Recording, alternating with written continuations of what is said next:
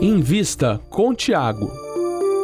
O podcast de quem investe para quem investe.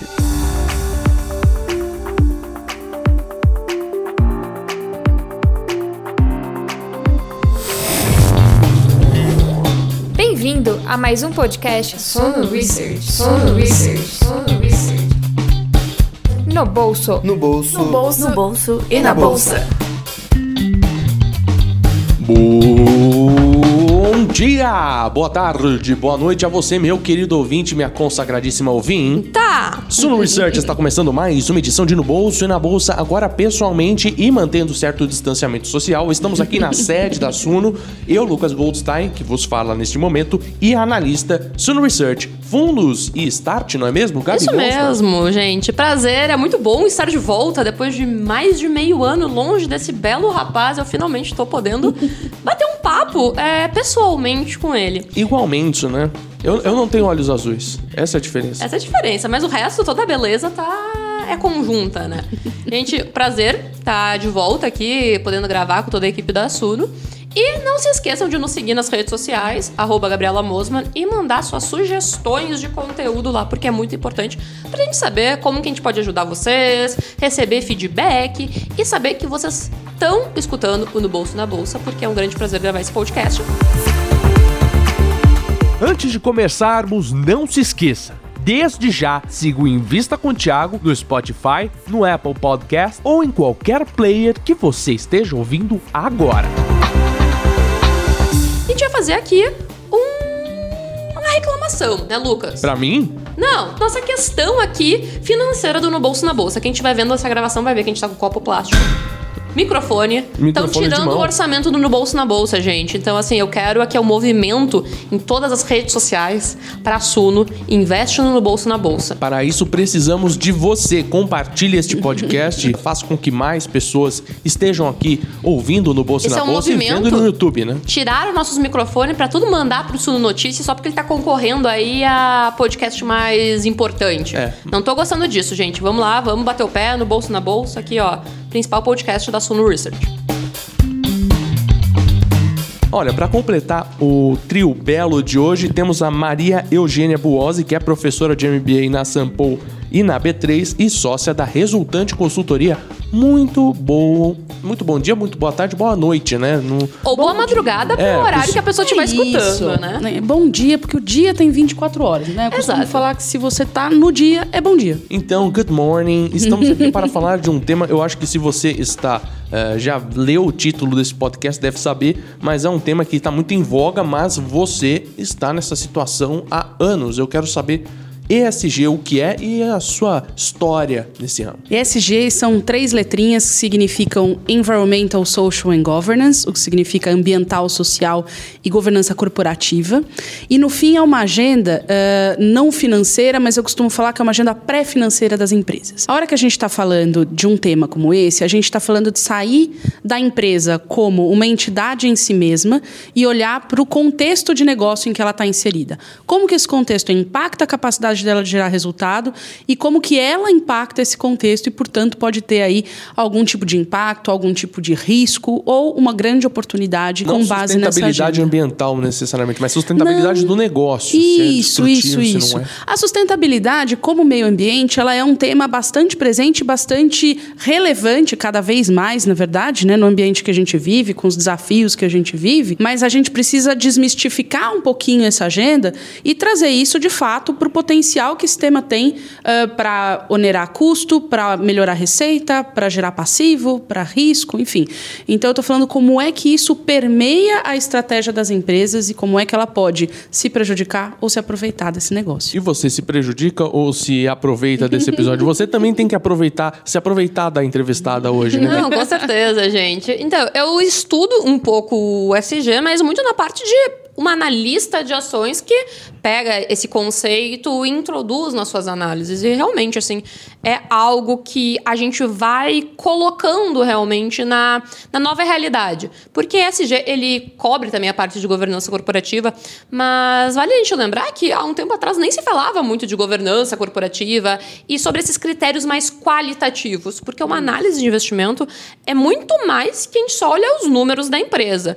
Porque, assim, como a Maria Eugênia comentou, o SG, toda essa parte qualitativa, vai te trazer algumas informações que a gente pode ter uma noção do que, que vão ser os próximos passos. É do que, aí. que vai acontecer, da capacidade de inovação, a capacidade de comprometimento com diversas outras questões. A gente pode citar exemplos de coisas que aconteceram. é, por exemplo, exemplo de acidente de Brumadinho da Vale, que poderia. Não digo. Salgema esse ano em Braskem. É, não, não digo que talvez não aconteceria, mas talvez a gente teria um impacto menor. Então, assim, é só para as pessoas entenderem um pouquinho da importância disso, porque outros às vezes acham que, ah, isso não importa, o que importa é a empresa estar dando lucro e não, se ela não tiver isso, isso pode afetar o lucro e logo afetar os seus investimentos. Mas eu acredito que antes de a gente continuar conversando um pouquinho mais sobre esses impactos, sobre exemplos, eu queria saber de ti, Maria Eugênia, conta pro pessoal aqui um pouquinho como tu se interessou por esse assunto? É, o que que tu faz? Quem tu é? Da onde surge todo esse teu conhecimento Essa nessa história área? é muito legal, na verdade, porque eu trabalho com ISD há 15 anos. Imagina. E eu brinco que eu comecei como menor aprendiz, para não denunciar muito a idade, mas, é, na verdade, eu é, entrei no ABN como trainee em 2006. é, e aí me deram um projeto para fazer, é, trainee, né? O pessoal fala, ah, o que, que, não tem- o que, que ninguém quer fazer? Vamos botar o cara para fazer aquilo. Mas, brincadeiras à parte, foi um projeto incrível, mas que não tinha nada a ver com a minha formação. Eu sou economista. E, de repente, eu estava fazendo um projeto sobre certificação ambiental. E eu falei, gente, o que, que eu estou fazendo aqui? Mas vamos lá, né? Tem que mostrar serviço, 22 anos de idade, vamos para Exato. arrebento. É aquela época que tu, É, o que me der, eu tô não, fazendo. é isso aí. Se tiver que servir café, varrer chão, a gente faz do mesmo jeito. E, e aí, depois disso, uma pessoa muito iluminada, que foi, inclusive, hoje a diretora dessa área na B3, a Ana Buchain, na época era gerente de RH lá do, do banco. E ela falou, cara, você precisa ir para uma área mais do front, você precisa trabalhar com outras coisas. Tem uma rotação na asset. Falou, tem uma, uma vaga aí para você fazer uma rotação de três meses na gestora de fundos do, do ABN, mas é no fundo de sustentabilidade. Eu falei, caramba, eu não escapo desse negócio, né? Vamos lá, né? Vamos fazer. E quando eu entrei para fazer uma rotação de três meses, eu me apaixonei pelo tema, porque ele faz muito sentido do ponto de vista de gestão de investimentos. Porque empresa que está no vermelho não pensa no verde, né? Exato. Se você for pensar dessa forma, você vai ver que as empresas que estão olhando para uma agenda de sustentabilidade, para uma agenda SG, normalmente são empresas que têm uma gestão melhor. São empresas que não estão vendendo almoço para comprar a janta, porque ela tem tempo, ela tem recurso. E, Exatamente. portanto, ela consegue olhar para a satisfação do colaborador, para a cadeia de valor, ela consegue olhar para outros temas que vão além do financeiro. Ah, e aí, nesse sentido, o fundo era o fundo que tinha melhor rentabilidade no banco. Então, em 10 anos, ele era um fundo de varejo. Eu fiquei lá até os 10 anos do fundo, mais ou menos.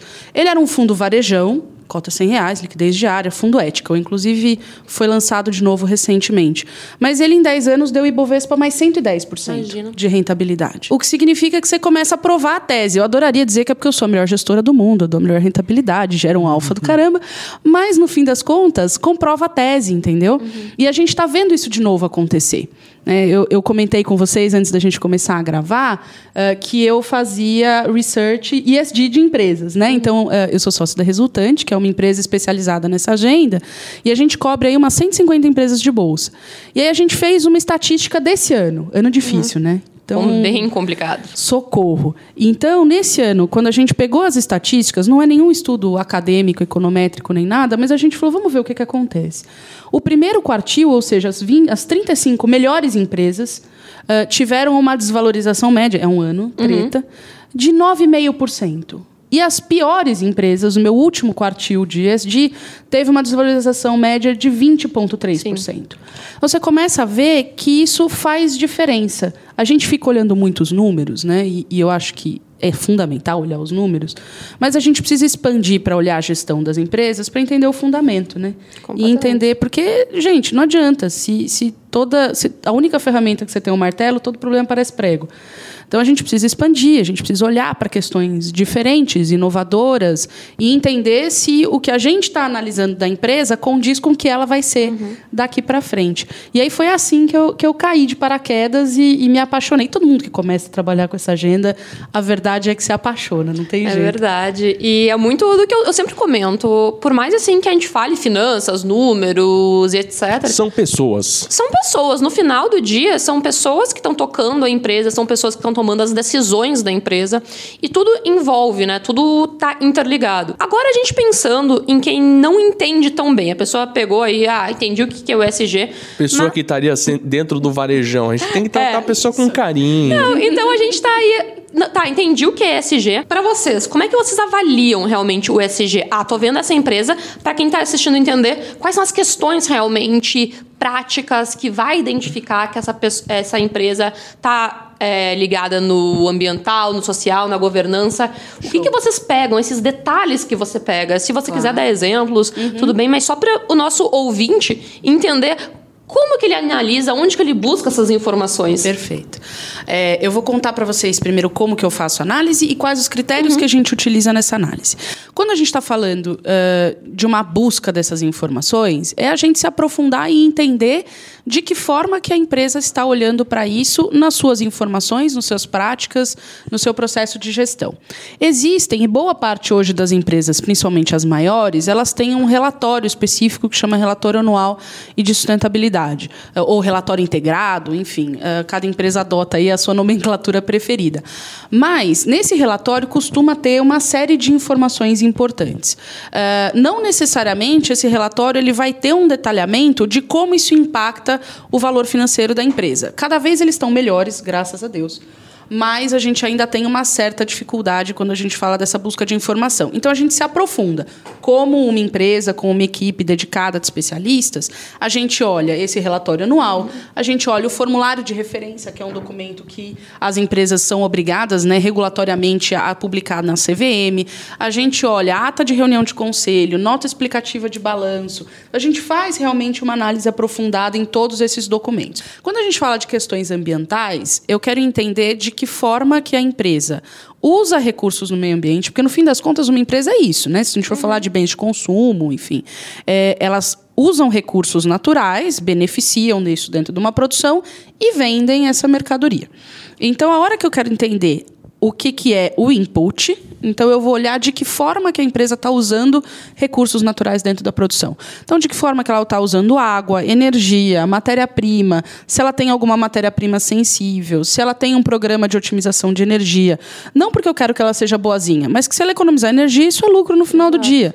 Se ela tiver um melhor uso da água, isso é lucro no final do dia. Então, é sempre fazendo esses links com, no fim do dia, o resultado e o fluxo de caixa da empresa. Isso é a parte do recursozinho que eu chamo. Uhum. Mas a gente também tem uma parte importante que é o recursos out, né? O que, que sai disso? Então, toda a parte de embalagem, poluição, emissão de poluentes no ar, isso é um custo que vira para a gente. É só a gente olhar. A gente está aqui em São Paulo. Por causa da pandemia, não está tão cinza aqui atrás. Mas a gente está acostumado a ver aquele camadão cinza. Isso é externalidade da produção. Isso custa para quem? Para a saúde pública. Alguém está pagando essa conta. Então, o que está acontecendo com as empresas, com esse movimento com essa agenda ambiental, é fazer com que as empresas comecem a trazer o custo da produção delas para dentro da produção delas. Internalização de custo, uhum. né, que a gente chama. Então, essa é a agenda ambiental. Como é que a empresa processa esses recursos na produção e o que, que ela devolve para o meio ambiente e acaba impactando a gente aqui como um todo. A hora que eu estou indo para o social, é relacionamento. A gente tem mania de olhar a empresa, parece que ela é um, um, uma bolinha, né? Mas, na verdade, a empresa se relaciona, é o que você falou, né? No fim da conta, são tudo pessoas. Então, a gente tem o colaborador da empresa, Uh, e o colaborador aqui no fim do dia tem um ganho de produtividade. Hum, Ninguém, pro, gente, alguém trabalha feliz e satisfeito e produtivo com um chefe tóxico, ambiente ruim, meta na garganta? Não. Então, a hora que o cara está olhando para a satisfação do colaborador, eu entendo que ele está olhando para a produtividade. Produtividade é resultado. Exatamente. Então, são esses links que a gente sempre tem que fazer.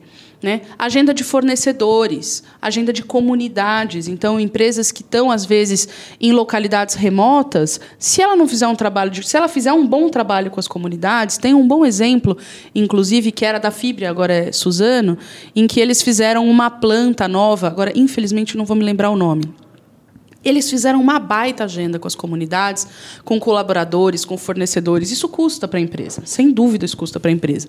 E aí o investidor vai virar e falar: pô, você está investindo em comunidade, você não está colocando dinheiro no, no, equipamento, na manufatura, no não sei o quê. O que, que aconteceu? Eles não tiveram nenhuma greve. Gente, qualquer um que está no Brasil sabe. Você fazer uma obra de um porte, de uma construção de planta e não ter uma greve, uma paralisação, um boicote. Uhum. Eles começaram a planta seis meses antes. Seis meses antes de fluxo de caixa de uma planta de papel e celulose. É. Quanto que isso é a mais do que o que eles gastaram nos programas Exatamente. de comunidade. Exatamente. Então é entender que relacionamento, principalmente nessa agenda social, ele pode ser uma excelente oportunidade. Você fideliza o cliente se você tem um bom atendimento, se você tem uma empresa com valores, enfim, tem um, um sem fim de ganhos. Agora, não dá para ter ambiental e não dá para ter social sem governança corporativa. Uhum. Então, o G é a chave do negócio é a liderança da empresa e é analisar como que os gestores dessa empresa estão operando a empresa, estão dando o norte da empresa, que vai determinar se ela vai fazer isso direito ou não.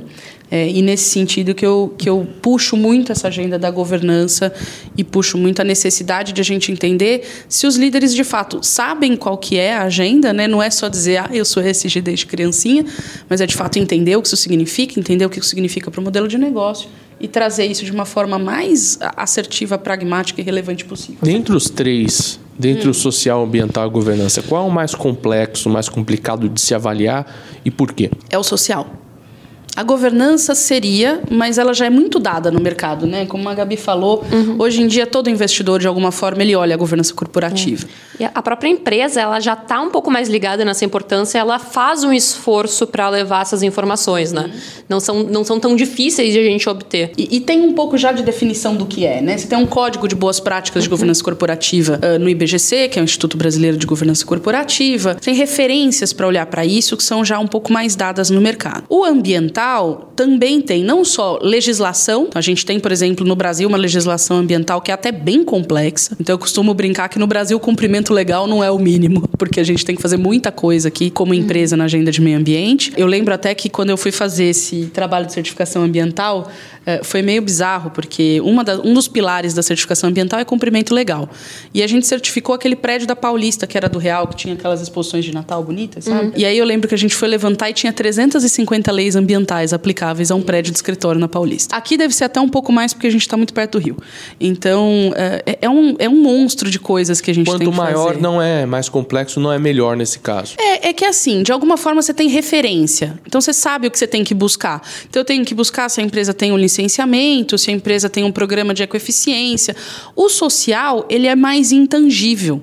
Por mais que a gente tenha boas práticas, ele tem que ter um programa de diversidade, ele tem que ter uh, uma política de gestão de, de fornecedores para saber se ele não está contratando um fornecedor que usa trabalho escravo, que comete algum crime ambiental severo. Mas, no fim das contas, ele ainda é um pouco mais intangível. Eu ainda tenho mais uh, dificuldade de botar isso no valor. Ecoeficiência, o cara economizou energia, isso entra no fluxo de caixa.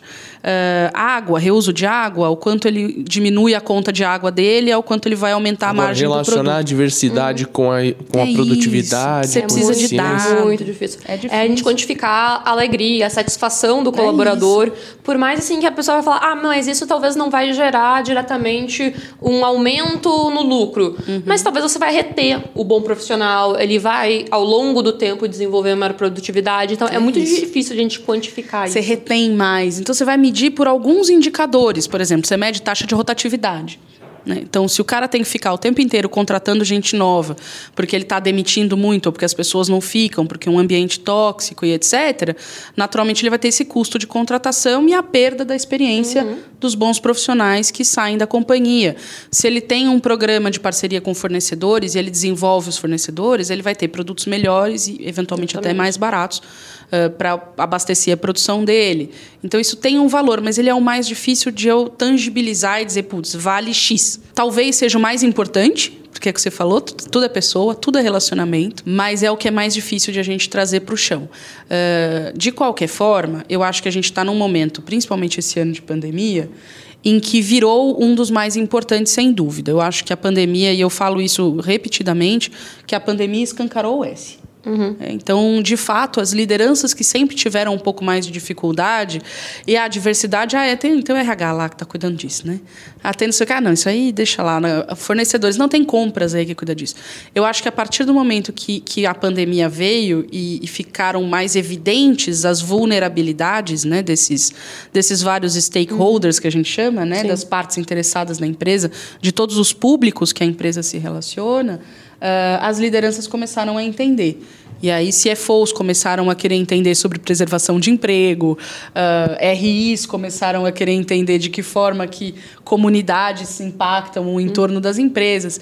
E aí a gente começou a ver as lideranças aportarem no discurso. Eu fiquei muito feliz esse ano com isso. Eu falei que se tem um ganho neste ano trágico que estamos vivendo, Exatamente. é que minimamente eu acho que as lideranças começaram a entender que elas precisam ir além do próprio quintal. Eu não sei se pode falar ou não, porque assim, a gente com o trabalho de análise às vezes restringe um pouco é, comentários, falar sobre algum tipo de case, mas tu teria alguns exemplos de práticas boas e práticas ruins. Tem um exemplo que eu gosto de dar, e de forma alguma estou condenando a empresa, veja, isso. Mas eu gosto de pegar um tema que é muito unânime, que é trabalho escravo. Uhum. Eu acho que não tem um cidadão no universo que vai dizer que ok, porque reduz custo operacional não tem como a gente debater esse tema. Não é um tema debatível. Uh, embora eu já tenha ouvido algumas coisas bem pesadas na minha vida, essa nunca vai ser uma Sim. delas, graças a Deus. Uh, então, eu lembro que a gente pode pegar, por exemplo, um setor que é muito polêmico nessa agenda, que é o setor de varejo, né, de confecção principalmente, vestuário, porque a gente tem toda a parte de imigração ilegal, de muitas vezes pessoas da América Latina, bolivianos, enfim, uh, que trabalham ali, Braz, Bom Retiro. Então, a gente costuma achar que trabalho escravo é um troço que está lá na lavoura, com o cara com o pé amarrado na bola, e está aqui no bairro do lado. Né? Então, uh, a gente uma vez estava uh, vendo ali uma, uma comparação de, de cases, e sempre quando eu dou aula, eu pergunto: vocês me falam uma empresa que vocês lembram que tem um caso de trabalho escravo. Se a Zara não é a primeira, ela é a segunda. Uhum. Isso já aconteceu há mais de 10 anos esse incidente da Zara com trabalho escravo. Nossa, tanto tempo. Faz. Eu, se não me engano, foi 2008 ou 2009. Não, não, eu não vou me lembrar exatamente, mas faz muito tempo já que esse negócio aconteceu. E até hoje, se você fala disso, então olha como marca a reputação de uma empresa um incidente dessa natureza. E aí eu pergunto para eles: vocês sabiam que a Renner também teve um caso de trabalho escravo? E via de regra, você fez uma carinha hum, de espanto, não provavelmente não sabia. É, e normalmente tem um ou dois na sala de aula, quando, quando eu dou aula de MBA, que eles falam: ah, é verdade, teve mesmo. A Renner, ela teve um incidente envolvendo um fornecedor. de trabalho escravo no dia seguinte que a empresa tinha sido anunciada na carteira do índice de sustentabilidade. Chame de ironia, né? Eu costumo brincar que eu acho que o Ministério do Trabalho estava esperando, uhum. não é uhum. possível. Uh, e aí eu vou comparar a Zara com Renner para explicar não só o social, mas principalmente para explicar Sim. a governança. A Zara é uma empresa fast fashion, tem seu modelo de negócio, ela nem é listada aqui, não daria para a gente comprar as ações da empresa, mas é uma empresa que o posicionamento dela foi muito tardio em relação ao tema e que chegou a ter algumas falhas em relação ao posicionamento, a ponto de ela tomar um processo até por discriminação. Uhum. Foi, gente, não, de novo, não é condenar a empresa, mas foi um incidente e, e, uma falha de posicionamento. Eles começaram dizendo que isso era meio que no fornecedor, tipo, não, não é na Zara, é no fornecedor. Mas você é corresponsável e etc. E no fim eles falaram que eles não iam mais contratar Uh, confecções que tivessem bolivianos e tomaram um processo por discriminação. Então, esse troço toma uma proporção no mercado sem paralelo.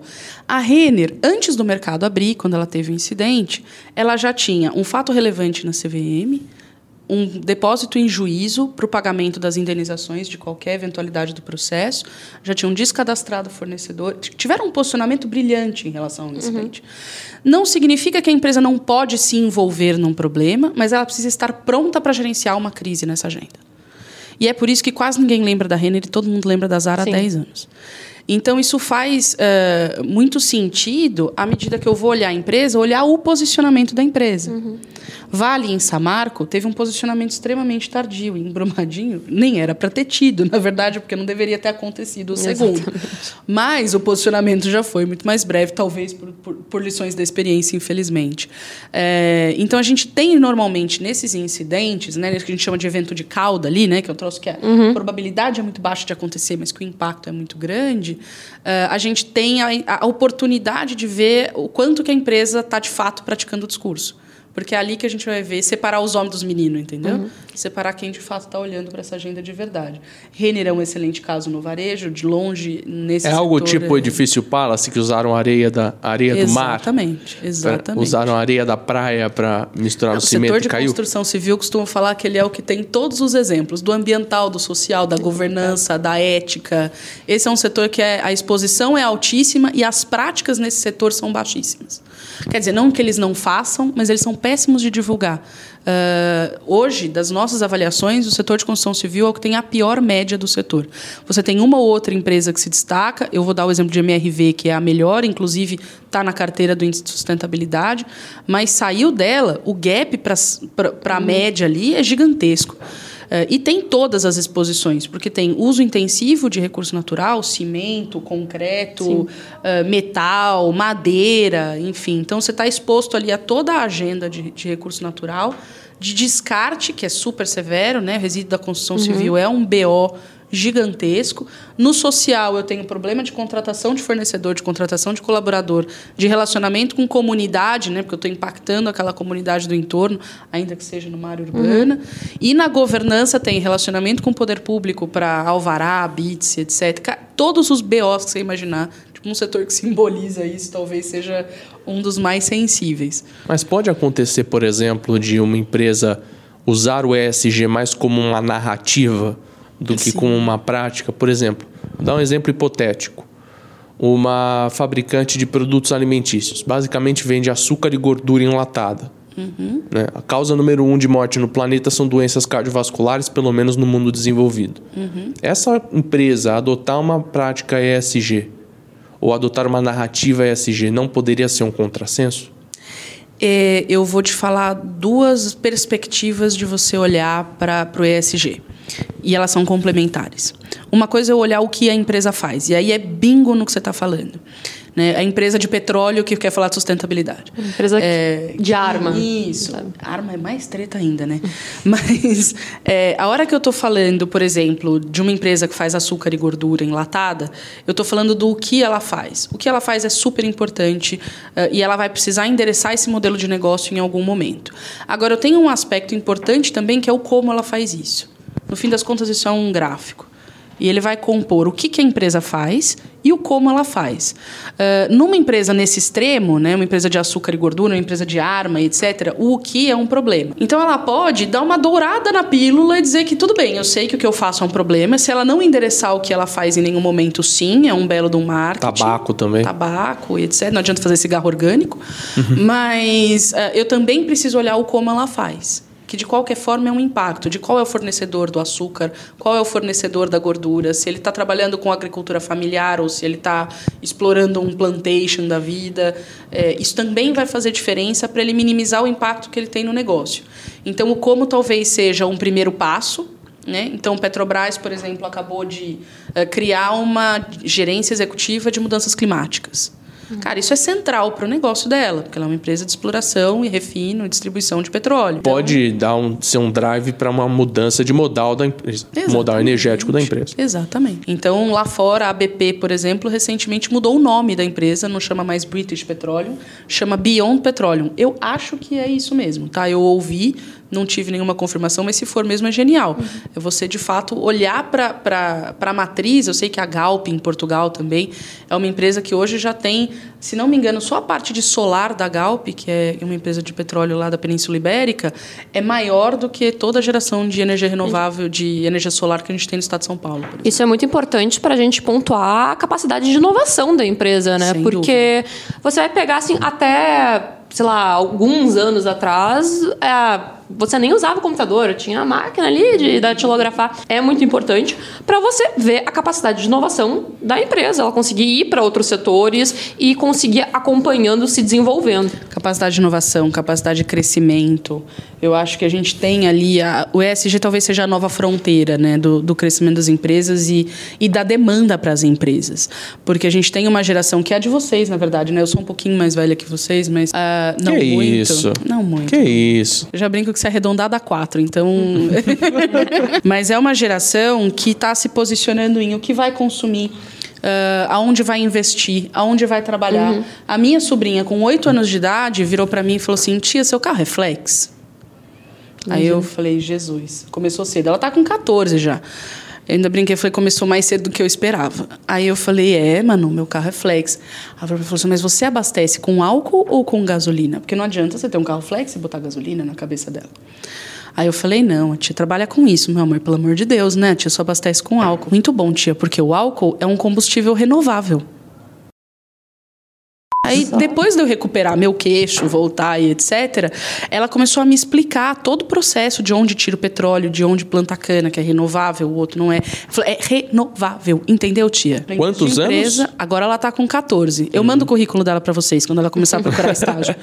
Mas, se eu não pegar primeiro.